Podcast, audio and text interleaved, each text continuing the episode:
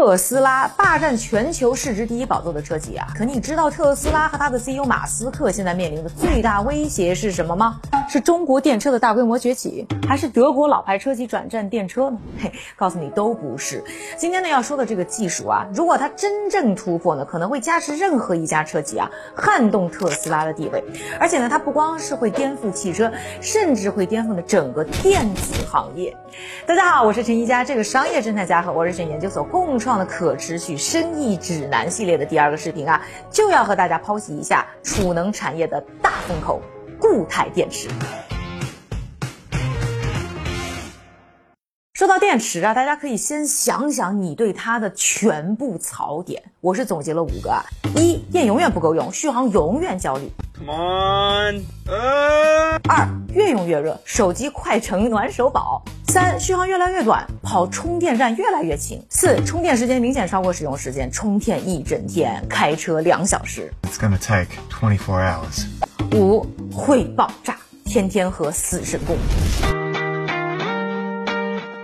但是我先要告诉你啊，刚才我们说到这所有的槽点，基本都可以用固态电池来解决。我的天哪！这么神奇吗？而在你呢惊掉下巴的同时呢，让我呢先给你啊简单的解释一下呢这个固态电池的原理。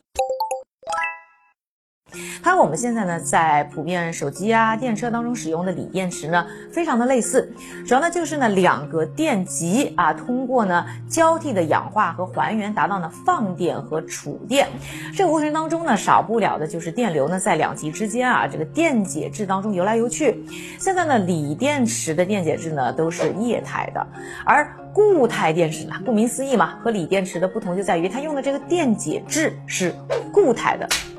这就好比呢，电流呢搭上了不同的交通工具，你可以想象啊，这个锂电池里的电流呢坐的是船啊，固态电池当中的电流呢坐的就是高铁。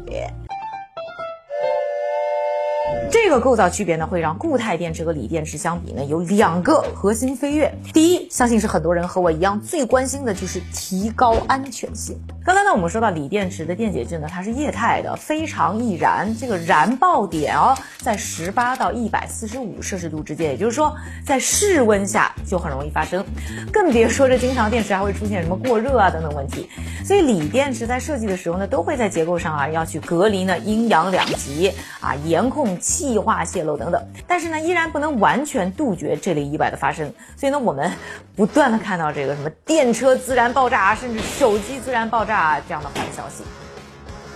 而这个固态电池，它的电解质呢，不但不易燃，而且呢还有抗热性，所以我们如果用上了固态电池，就不用再担心什么自燃爆炸的问题了。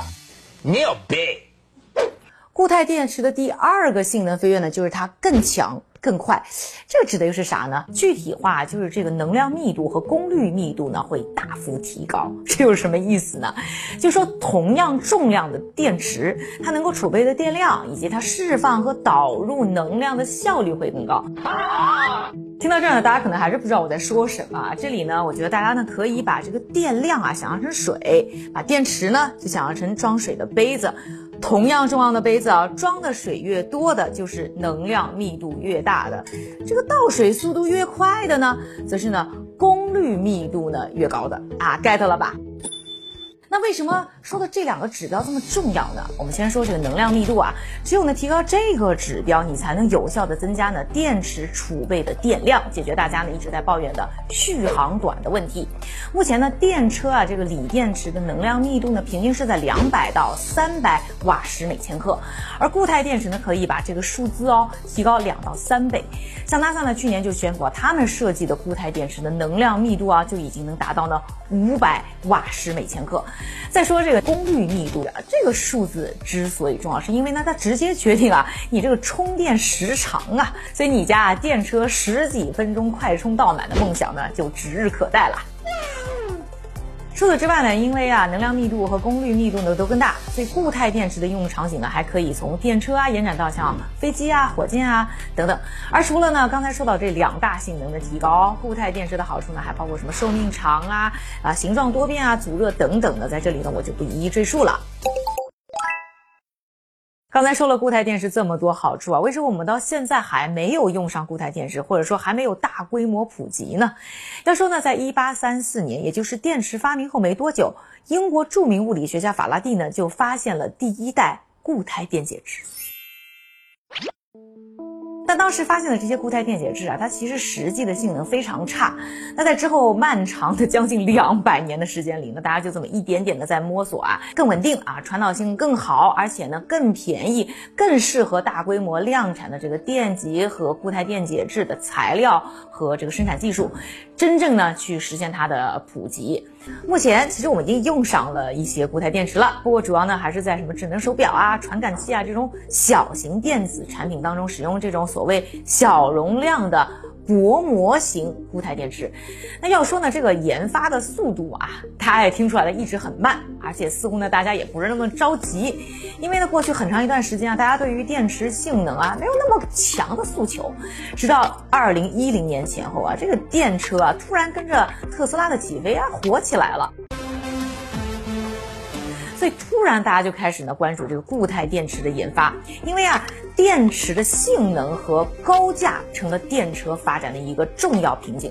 而在呢电池技术的升级上呢，现在主要啊有两大路线，一个呢是特斯拉为首的锂电池派，他们呢是下注在已经比较成熟的锂电池呢，在未来还会继续升级。二零二一年的时候，特斯拉啊是刚刚花了三美元。啊，对你没有听错，就一杯奶茶的钱啊！从加拿大的一个创新公司手上呢，是买了一大批的专利啊，就此呢升级了他们的电池技术到现在最新的四六八零型。这个四六八零型啊，整个的能量密度啊大幅提高，已经提高到了三百七十五瓦时每千克。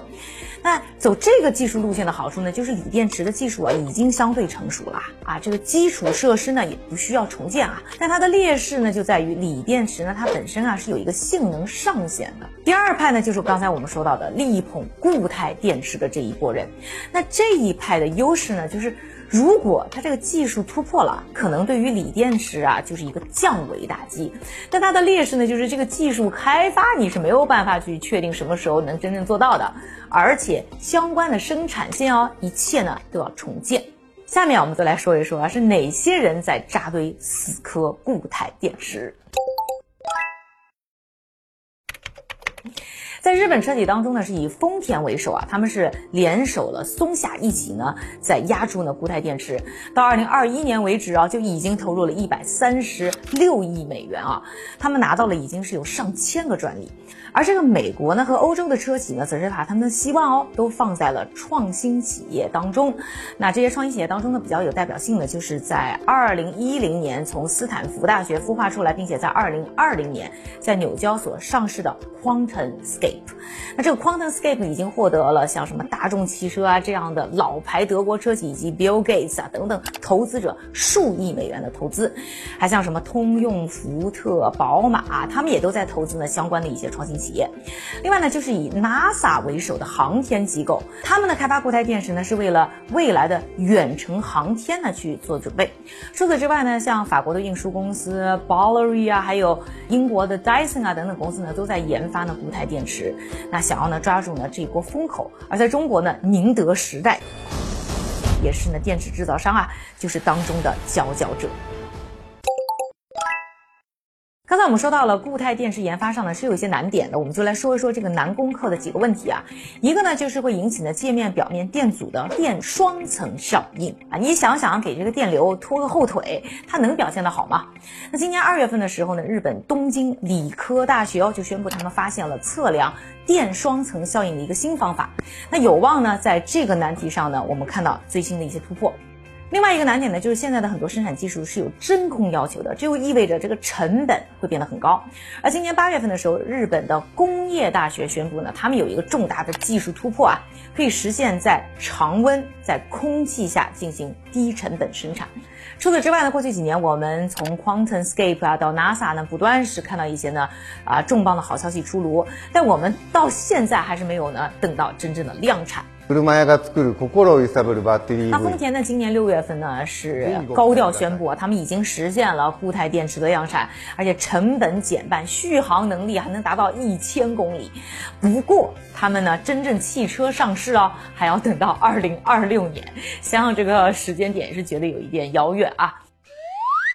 而固态电池呢，之所以能成为呢众神之战核心，还有一个重要的原因就是它背后的巨大利益。那我看到呢，就有数据显示啊，整个固态电池的市场预计呢，从二零二二年到二零二八年会保持百分之三十二点五的复合年增长率啊，一直能够增长到三点一八亿美元。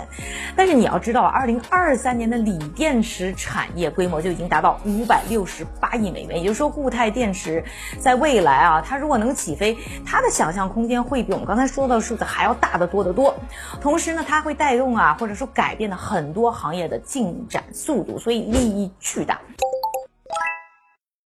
而包含着巨大利益的这场电池技术竞赛当中啊，也有像宁德时代啊、美国能源部西北太平洋国家实验室这样的另辟蹊径的人，他们投入在了钠离子电池的开发。虽然和锂电池的原理和结构非常的相似啊，但是钠离子电池啊，它就不用再用到锂呀、等等这些稀有金属了。要知道，钠在自然界当中那可是大量存在啊，所以如果能够实现的钠离子电池，那它的这个成本就会呢明显的压缩，可以很容易的实现量产。那宁德时代二零二一年的时候就号称啊，已经做出了能量密度在一百六十瓦时每千克的钠离子电池，并且计划要推出啊配合锂电的复合型电池。